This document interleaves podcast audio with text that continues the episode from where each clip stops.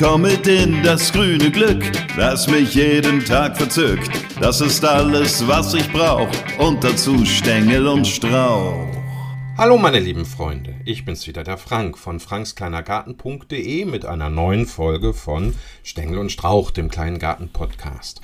In dieser Folge geht es um die Dinge, die wir so im August zu erledigen haben. Ja, es ist Hochsommer, da möchte man eigentlich lieber äh, in der Sonne brutzeln oder im Badesee schwimmen und schnorcheln, aber auch im Garten gibt es einiges zu tun.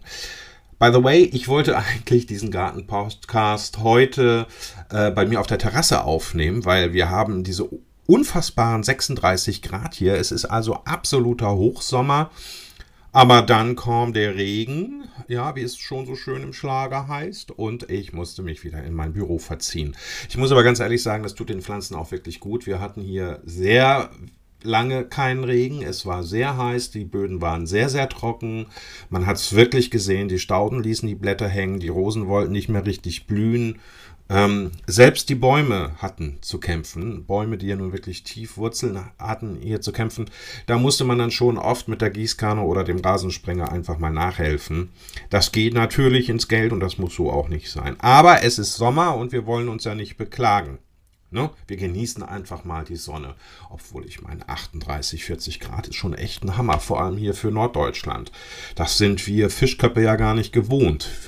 Ne? Also so maximal 25, 26 Grad, das ist noch okay. Das ist so unsere Wohlfühltemperatur nah an der Schmerzgrenze. Aber 38, 40 Grad. Uiuiuiuiui. Naja, wir kämpfen uns halt durch. Was willst du auch machen? Kannst ja nur hinnehmen und versuchen, das, äh, das Beste draus zu machen, eben. Na, wie man eben so schön sagt. So, aber es geht ja jetzt eigentlich um den August und was wir Gärtner, wir Gartenfreunde im August in unseren Gärten, in unseren kleinen Paradiesen zu erledigen haben.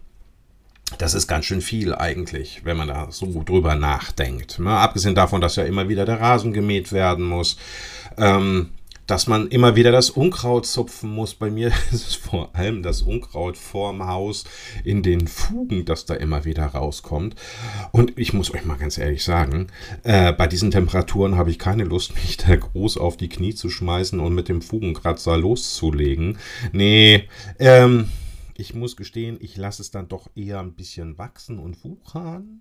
Das sieht dann auch nicht so ordentlich aus, aber das macht auch nichts. Da ist die eine oder andere Blüte ja dabei, die den Insekten gefällt und wo die Nahrung finden. Und ähm, ja, dann ist das alles halb so schlimm. Ich finde, Schönheit liegt ja auch immer im Auge des Betrachters und ich finde es schön. Ich behaupte jetzt einfach mal, ich finde das Unkraut vor meinem Haus in den Fugen schön. Oh, naja, Gut, also im August gibt es, wie gesagt, wahnsinnig viel zu tun.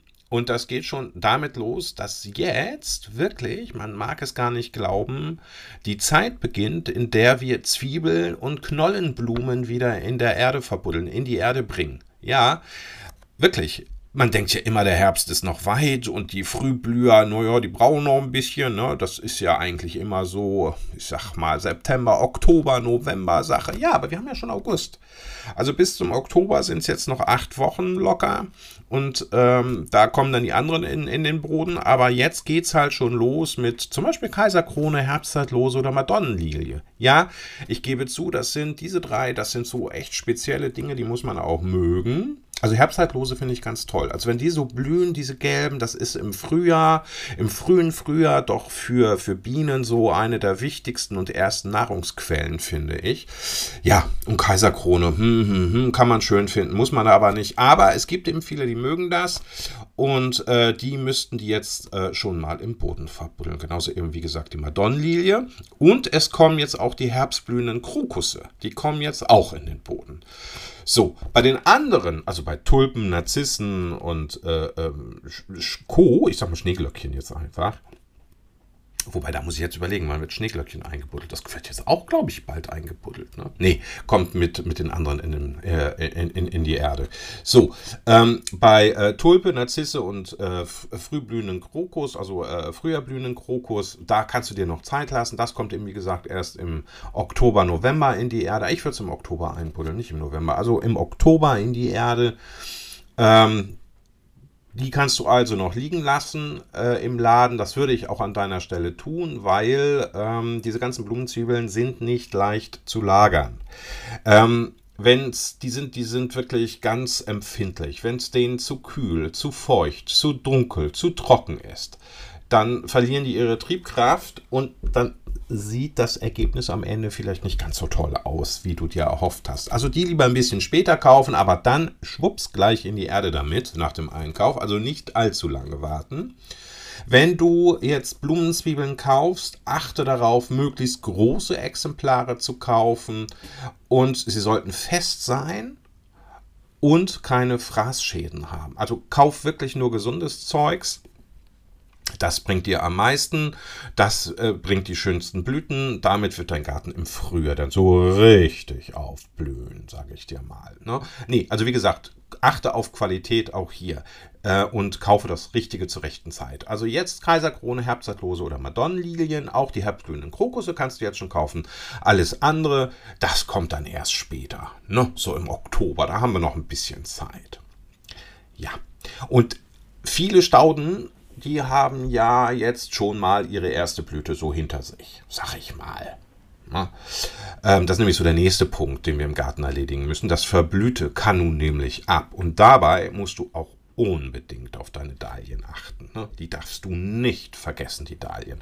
Ich muss ja ganz gestehen, die Dahlie war ja lange Zeit nicht so wirklich meine Blume. Hörst du das? Hört man das? Es prasselt auf mein Dachfenster. Ich sitze da hier unter dem Dach, da habe ich ja mein Büro und da prasselt es gerade drauf. Das ist richtig, oh, richtig urig und gemütlich ist das. So schön kann Sommer sein, auch wenn er verregnet ist. Und wenn ich hier durch mein Fenster rausgucke, ui, das ist sogar ein ganz schöner Sturm auch noch, der hier durch meinen Garten fegt. Also die Baumwipfel, die biegen sich da schon und der Regen, der peitscht richtig durch die Luft. Hm. Oh, ich habe vergessen, das Gewächshaus zuzumachen, sehe ich gerade. Ja, das muss ich gleich machen. Jetzt sabbel ich euch erstmal weiter die Ohren voll. Also wir waren ja bei den Dahlien. Dahlien fand ich, oh, zu, oh, jetzt geht es aber richtig rund bei mir im Garten. Uiuiuiui. Naja, also Dahlien fand ich ähm, früher total spießig. Das waren für mich Pflanzen, die wollte ich nicht haben. Die hat meine Oma in einer Vase gehabt und die sahen, also ich fand die ganz fürchterlich. Aber äh, was lange währt, wird endlich gut. Heute bin ich in Dahlien ja sowas von verknallt. Die wachsen bei mir in den Beeten, die wachsen bei mir in Töpfen, die umringen das äh, äh Gewächshaus, die wachsen im Rosenbeet sogar. Also ich finde die ganz toll mittlerweile. Es gibt auch so ganz tolle Blüten und Blütenfarben mittlerweile, wo man echt sagt, wow, voll trendy, voll schick, voll romantic, Baby. Ähm, das sieht wirklich klasse aus im Garten und man kann die auch toll mit anderen Stauden kombinieren. Also wirklich ganz, ganz große äh, äh, Sache. Ja, also jetzt würde ich erstmal immer bei den Dahlien gucken, ob da was verblüht ist. Und wenn da was verblüht ist, zack, ab damit. Ähm, dann kommen nämlich neue Blüten immer nach. Und äh, geschnippelt wird immer bis zum nächsten Seitentrieb, auch wenn dann ein langer, kahler Stiel äh, mal so übrig bleibt und das im ersten Moment vielleicht nicht schön aussieht. Aber so kann die Pflanze ihre ganze Kraft in die Bildung neuer Blüten stecken und hässliche Stielspitzen werden einfach wirklich vermieden. Naja, und wenn du schon dabei bist, deine Stauden, also den Phlox zum Beispiel, den kann man jetzt auch schon wieder, äh, da kann man jetzt das Verblühte auch schon wieder rausschnippeln. Der wird auch neue Blüten entwickeln. Wenn du also schon mal dabei bist, deine Stauden und deine Dahlien zu schnippeln, kannst du eigentlich auch gleich nochmal deine Rosen ausputzen. Ne? Auch da immer schön das Verblühte rausnehmen, immer bis zum ersten Blattpaar rausschneiden. Ähm, weil auch so die Rosen eben immer neue Triebe und neue Blüten entwickeln.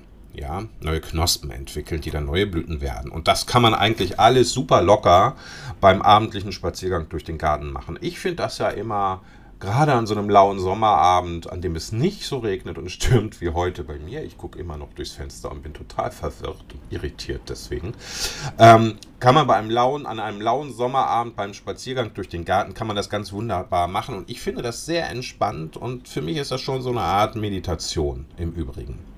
So.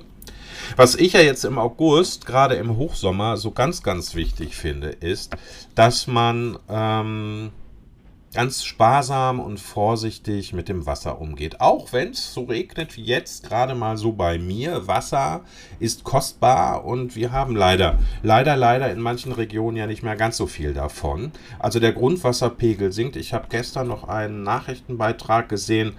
Da waren auch die, äh, äh, waren auch Elbe und Rhein, also äh, zu kleinen Bächlein zusammengeschrumpft, weil wir zu wenig Regen hatten jetzt im trockenen August. Und deswegen ist Wasser wirklich wertvoll, äh, weil wir eben nicht so viel davon haben. Und wir müssen auch vorsichtig und sorgsam vor allem damit umgehen.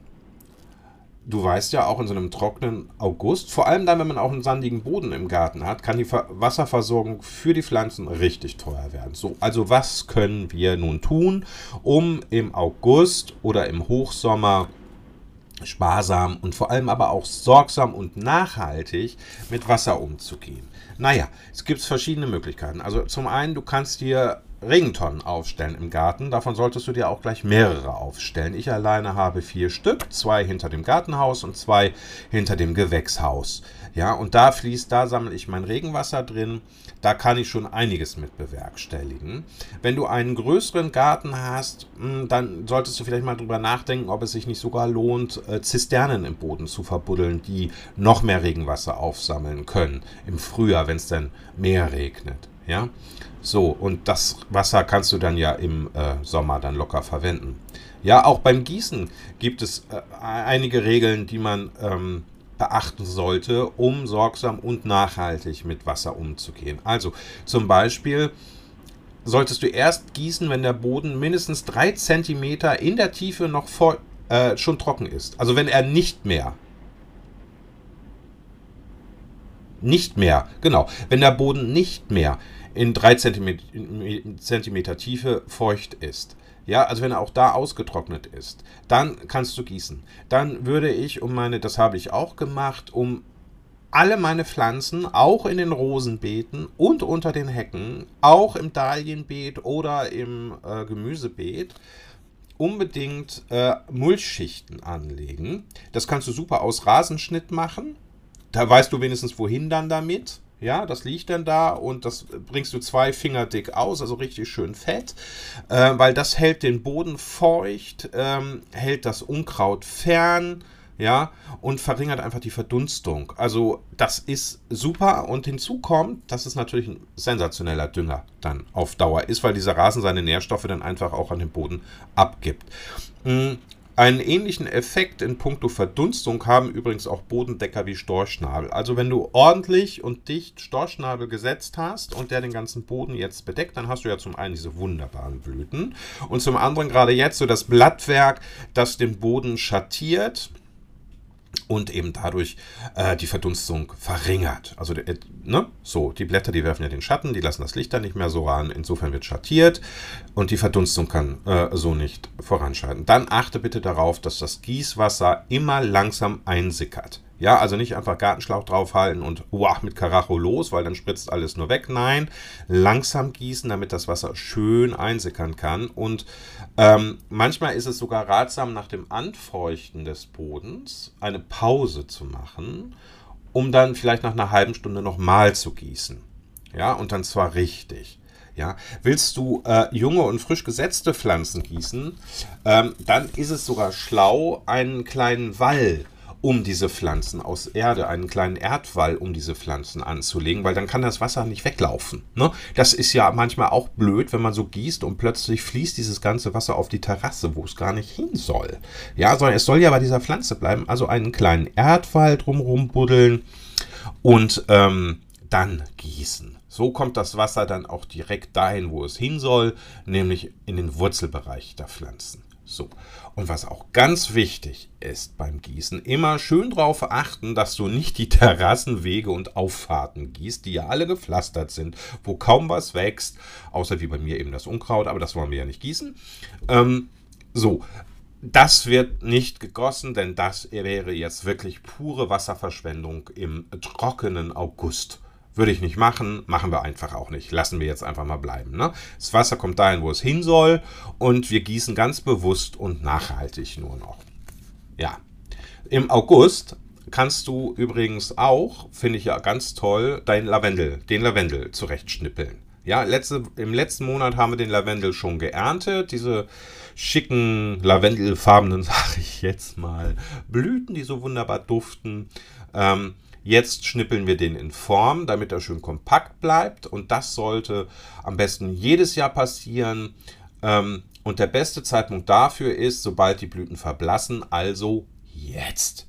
Ähm, allerdings muss ich sagen, je nach Sorte und Region kann das zwischen Hochsommer und Ende September sein. Also da musst du schon ein bisschen drauf achten. Also bei mir wäre jetzt der richtige Zeitpunkt. Und äh, sobald das aufgehört hat zu regnen und wieder trocken ist und nicht mehr so stürmisch, also ich denke mal morgen, werde ich dann rausgehen und genau das tun. Nämlich meinen Lavendel in Form schnippeln. Und da darfst du nicht warten, bis sich Samenköpfe bilden oder die Blüten braun werden äh, weil das ist blöd, weil dann würde der Lavendel nicht mehr bis zum Winter wachsen und das soll er ja dann noch. Ne? Die Pflanze wird kräftig zurückgeschnitten, muss aber an jedem Stängel neue Triebe behalten. Diese neuen Triebe wachsen dann ziemlich fix und sind zudem, kleiner Geheimtipp, ein sehr guter Winterschutz für die Pflanze. Ja, und im kommenden Jahr sorgen sie zudem für ein grandioses Aussehen deines Lavendels. Peng, peng, peng. Was auch ganz toll ist und worum du dich auch unbedingt im August kümmern solltest oder noch im August kümmern solltest, das ist deine Schmucklilie. Die muss nämlich eventuell umgetopft werden und das kannst du auch jetzt im August am besten machen. Ja, die wachsen nämlich im Sommer rasend schnell und oft drohen die Wurzeln von der Schmucklilie den Topf zu sprengen, weil die, oh, die sind so kräftig. Wenn es soweit ist, dann solltest du sie unbedingt umtopfen. Also jetzt nicht einfach mal aufs Geradewohl einfach lostopfen, nur wenn die wirklich richtig fett ihre Wurzeln da gebildet hat und gar nichts mehr dazwischen geht an Erde, dann raus damit äh, und in den nächsten neuen Topf. Ja, und da kann die dann nämlich noch bis zum Winter ihre ganze Energie in die Bildung neuer Wurzeln stecken. Ja. Der neue Topf sollte aber übrigens nur maximal 4 cm größer sein als der alte. Stoßen die Wurzeln schon leicht gegen die Wände des neuen Topfs, hat er nämlich genau die richtige Größe. Entschuldigung. Ähm, außerdem auch das kannst du jetzt im August machen, wenn die Schmucklilie ausgeblüht ist, kannst du sie wunderbar teilen und die Teilstücke in kleinere Töpfe setzen. Ich finde das ja immer großartig im Garten, dieses Teilen, das macht mir so viel Spaß. Ich habe da jetzt ein Beet, ein neues, das ich angelegt habe. Da stehen zwar schon ein paar Hortensien drin, aber auf der gegenüberliegenden Seite des Gartens ist ein paralleles Beet, auch mit vielen Hortensien, wo eben schon ganz andere Sachen drin wachsen seit vergangenem Jahr, wie Funkchen zum Beispiel. Die müssen, sind jetzt so groß geworden, die kann ich jetzt rausnehmen und kann die teilen und die Teilstücke auch auf die andere Seite setzen in das Hortensiebett. Und so habe ich ein, zwei wunderbare parallel verlaufende Beete im Garten, die eine sensationelle Harmonie ausstrahlen werden. So ist jedenfalls der Plan. Ne? Mal gucken, ob das klappt. Ich halte euch auf dem Laufenden, was das angeht.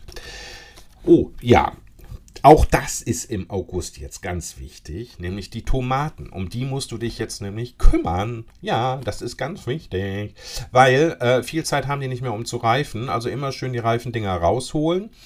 Ähm, wie gesagt, die haben nicht mehr viel Zeit zu reifen. Und äh, grüne Tomaten im Winter ist blöd. Also machen wir jetzt etwas. Wir entfernen Seitentriebe und Blätter.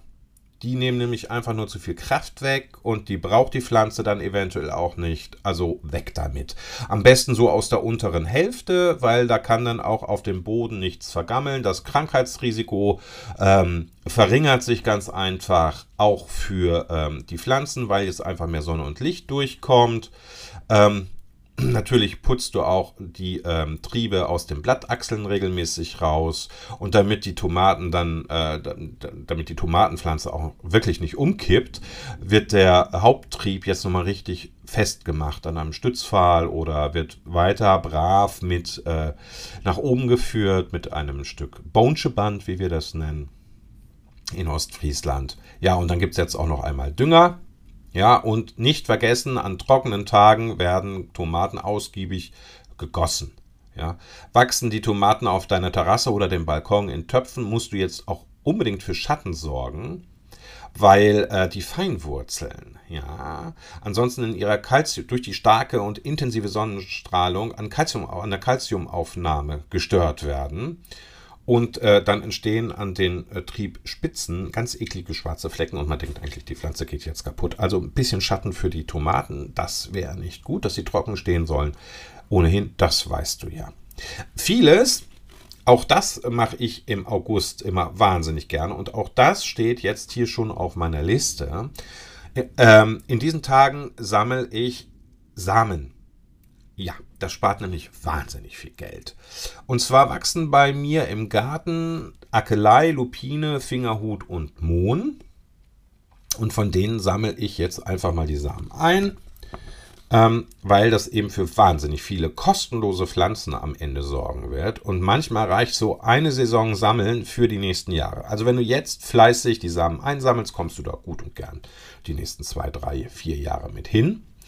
Ähm, wie das geht, kann, das kann ich dir ganz schnell äh, und ganz einfach erklären. Sind die Pflanzen verblüht und färben sich die Fruchtstände braun, dann geht's los. Das ist der Startschuss. Wenn das passiert ist, das kann natürlich irgendwie regional auch immer wieder ein bisschen unterschiedlich sein. Bei uns ist es jetzt hier im August, bei anderen ist es vielleicht erst im September.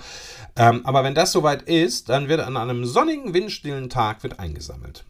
Ja, einzelne Kapseln kommen dann in Briefumschläge, ganze Blütenstiele, wie zum Beispiel vom Fingerhut, die steckst du kopfüber in eine Schüssel oder ich stelle sie immer in eine große Plastiktüte.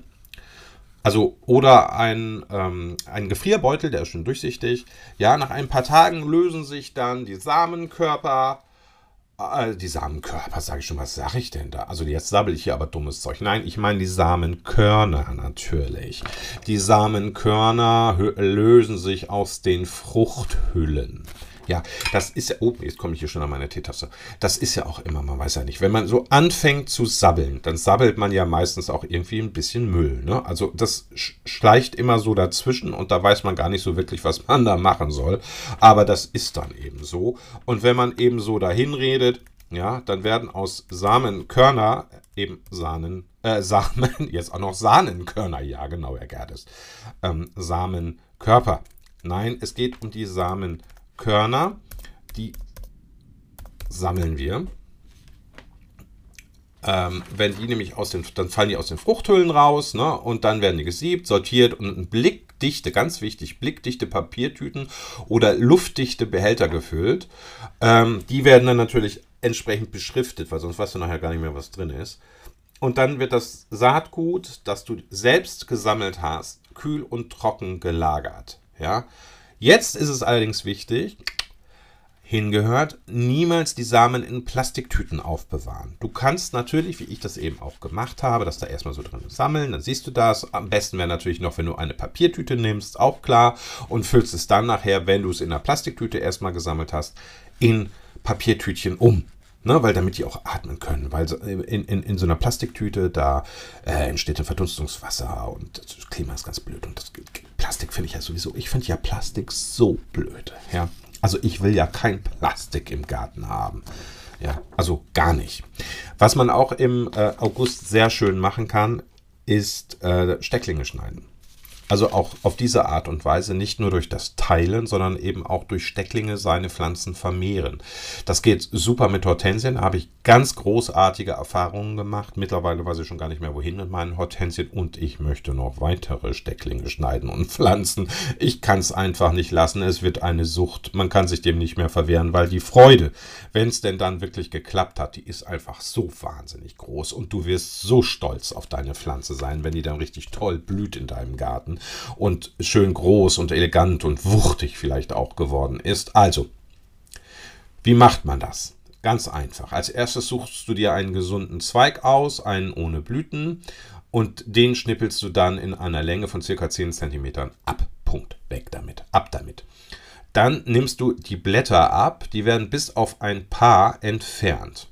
Dieses verbliebene Paar Blätter wird nun jeweils um die Hälfte eingekürzt. Ja, so, das untere Ende des Zweiges tauchst du in Wurzelfix, dann setzt du ihn in einen Topf mit Anzuchterde. Jetzt noch die Blätter und die Erde mit Wasser aus einer Sprühflasche einfeuchten, dann eine, wir sind leider wieder bei der Plastiktüte, eine Plastiktüte drüber ziehen und den Topf auf eine schattige Fensterbank stellen. Die Plastiktüte deswegen drüber ziehen, weil ähm, sich dann unter dieser Tüte so ein Mikroklima, so ein Gewächshausklima entwickelt, was die Pflanze unglaublich gerne mag. Du stellst sie dann also den Topf mit dieser Plastiktüte und Steckling stellst du dann auf eine schattige Fensterbank. Wichtig, die Erde darf nie austrocknen. Also immer mal wieder nachsprühen. Ne? Nach sechs bis acht Wochen sollten sich dann Wurzeln gebildet haben. dann kannst du, dann kannst du eigentlich irgendwann mal die Plastiktüte abnehmen und ähm, ja, den Topf, äh, den Steckling dann äh, in einen Topf mit Rhododendron Erde stecken. Also der zieht dann um ja, in einen größeren Topf. Und im nächsten Frühjahr, im kommenden Frühjahr, setzt du ihn dann schließlich ins Beet an seinen endgültigen Platz. Aber Achtung, wenn er denn da an seinem endgültigen Platz wächst, achten, darauf achten, dass er nicht zur, zum kalten Buffet für unsere lieben kleinen Schnecken wird. Ne? Also du musst schon immer auch ein Auge, drauf haben und ähm, entsprechend etwas dagegen tun. Ja, manchmal hilft leider ja nur Schneckenkorn. Ich finde Schneckenkorn ja ganz fürchterlich, aber manchmal hilft eben nur das. Was willst du machen? Also beschütze deinen Hortensiensteckling, wenn er dann im Beet steckt im nächsten Jahr, weil sonst wird er nicht groß. Ansonsten habe ich dir gerade erklärt, wie das geht und du hast gemerkt, es ist ja so einfach. Im Garten ist vieles einfach. Man denkt immer, es ist so kompliziert, ist es gar nicht. Ja, ist es aber gar nicht. Nein, es ist einfach, einfach, einfach, ganz simpel. Es wird abgeschnitten, es kommt irgendwie ein Wurzelfix drüber, dann kommt das Ganze in eine Anzuchterde und dann wächst da irgendwann was. Manche nehmen die Stecklinge auch und stecken sie einfach in die Gartenerde und warten. Meine Mutter hat das mit den Buchsbäumen gemacht, da hat die auch beim Schneiden dann immer so schöne Sachen rausgenommen, hat die dann einfach in die Erde gesteckt und gewartet und geguckt.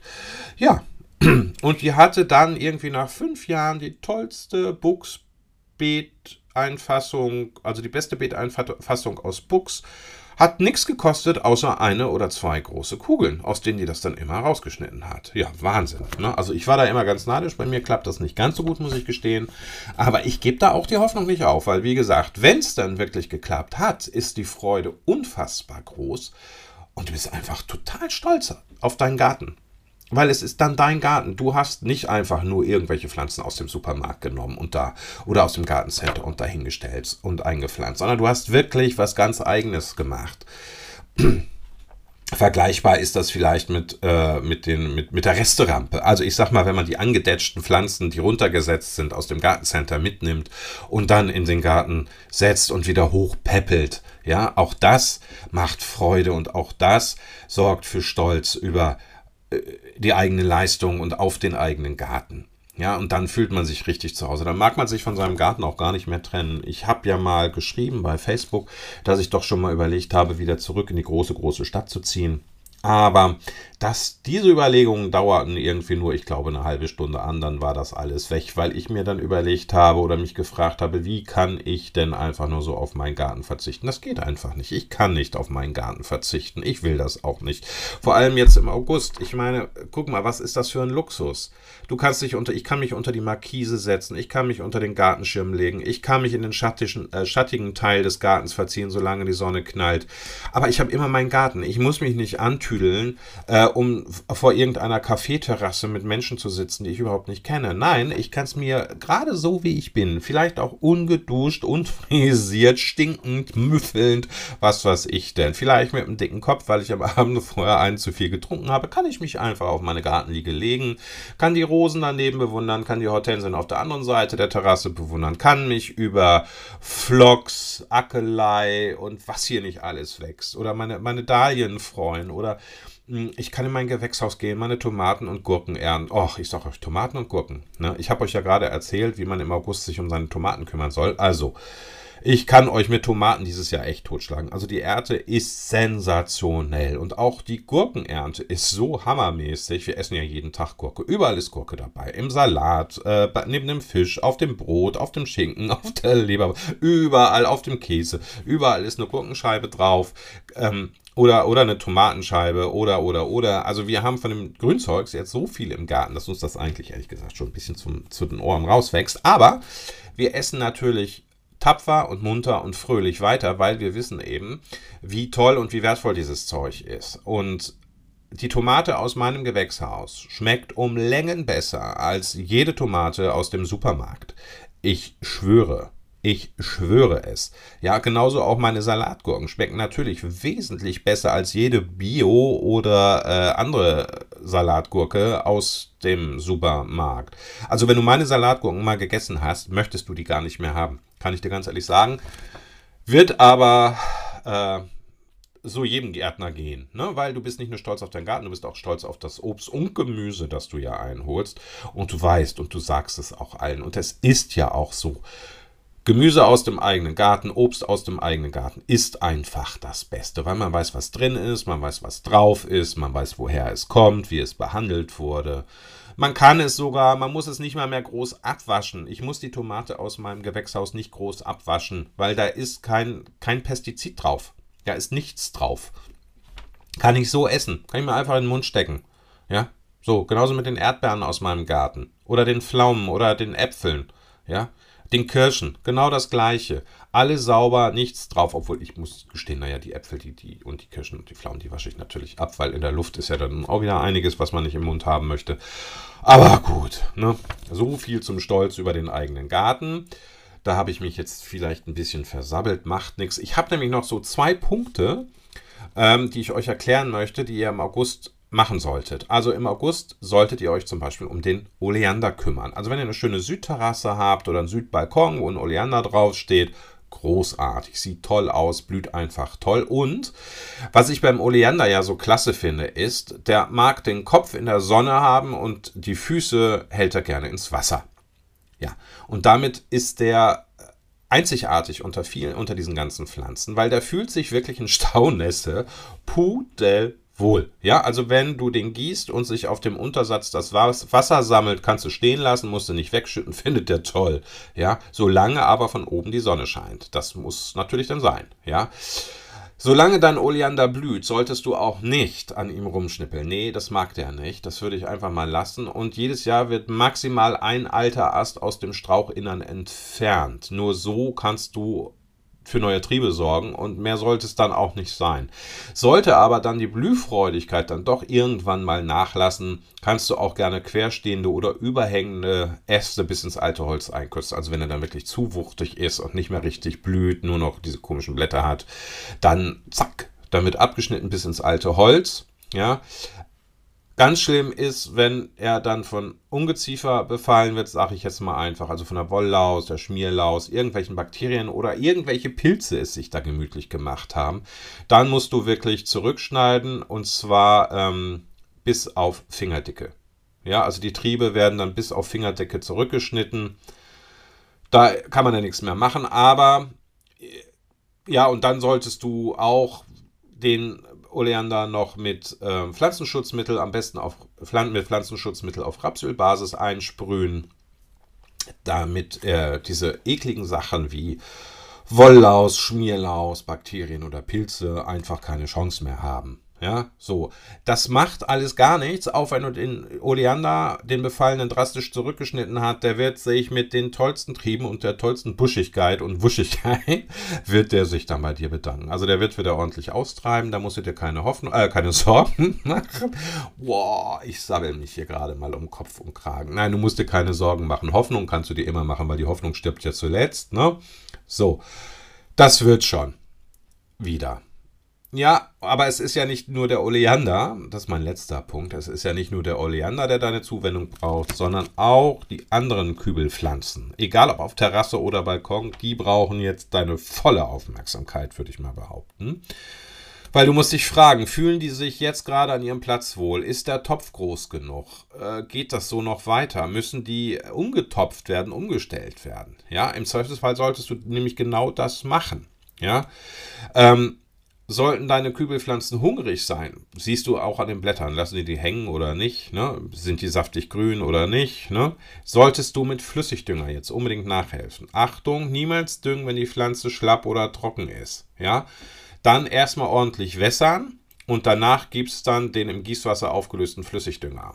am besten da dann einfach auch mal die Flasche umdrehen, auf die Rückseite gucken, wie viel auf wie viel Wasser da geschüttet wird. Äh, da bitte dran halten. Nach ähm, viel, viel, anders als der Oleander sind viele äh, Pflanzen doch gegen Staunässe, auch in Kübeln, auch viele Kübelpflanzen sind dann gegen Staunässe irgendwie allergisch. Ne? Deswegen musst du das Wasser in den Untersetzern wahrscheinlich ganz schnell einfach mal fix ausgießen, weil die ansonsten von unten faulen können, nämlich die Wurzeln, die könnten nämlich wirklich faulen. Und sollten sich Stürme wie heute bei mir und, so ein schlimmer Schrägen, so ein Peitschender ankündigen und richtig auch Gewitter und Donner und alles, also ein richtiges Unwetter ankündigen, dann solltest du dir überlegen, ob deine Pflanzen auch wirklich richtig stehen, ob du die sichern musst. Ja?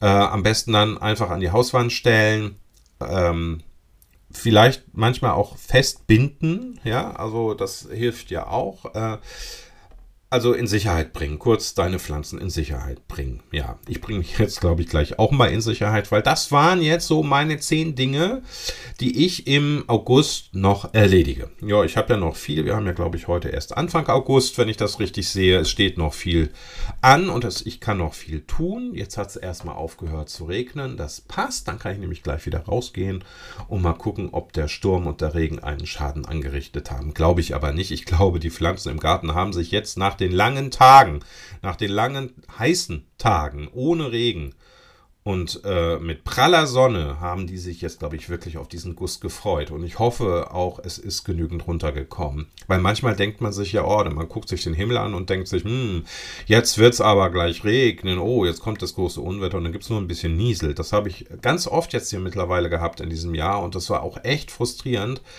weil äh, man hat natürlich auch gesehen, wie die Hortensien die Blätter hängen ließen oder die Blüten auch verbrannten. Gerade bei meinen Hortensien, obwohl die im Halb Halbschatten stehen und viele eben auch hinter Büschen oder unter Bäumen, die haben drunter gelitten. Auch der Storchschnabel in den Rosenbeeten, der ist zum Teil, ist mir der schon vertrocknet, muss ich ganz ehrlich sagen. Ja, also gut, ich weiß, da kommt er im nächsten Jahr auch wieder und äh, sobald es Wasser gibt, kommen da auch wieder neue Blättchen, alles in Ordnung, deswegen bin ich auch gar nicht so traurig. Aber ähm, diese ganzen Wettererscheinungen, die uns hier, die wir hier gerade so erleben, die können einen schon ein bisschen Sorgen machen, denke ich mal. Ich glaube, zum Thema Klimawandel im Garten werde ich auch mal einen Podcast machen. Ne? Also mal so die Fragen beantworten, mit welchen Pflanzen, welche Pflanzen überleben, welche Pflanzen eine Zukunft in unserem Garten haben, wie wir am besten auf diese ganzen Extremwettergeschichten reagieren könnten als Gärtner, wie wir unseren Garten klimafest machen. Ich glaube, das ist, ist eine spannende Geschichte, oder? Was sagt ihr? Hm. Würde mich freuen, wenn ich diesbezüglich mal von euch ein, ein Feedback ich rede wieder, also ein Feedback bekomme, das fände ich super. Das wäre eine tolle Sache. Also ihr, äh, ich hoffe, es hat euch gefallen. Ich hoffe, ich konnte euch ein paar Dinge näher bringen und äh, ich freue mich auf das nächste Mal, wenn ich euch wieder ein Ohr abkauen kann und die Ohren voll sammeln darf. Bis dahin sage ich Tschüss und auf Wiedersehen. Das war euer Frank von frankskleinergarten.de mit einer neuen Folge des Gartenpodcasts Stängel und Strauch. Bis dahin, Tschüss.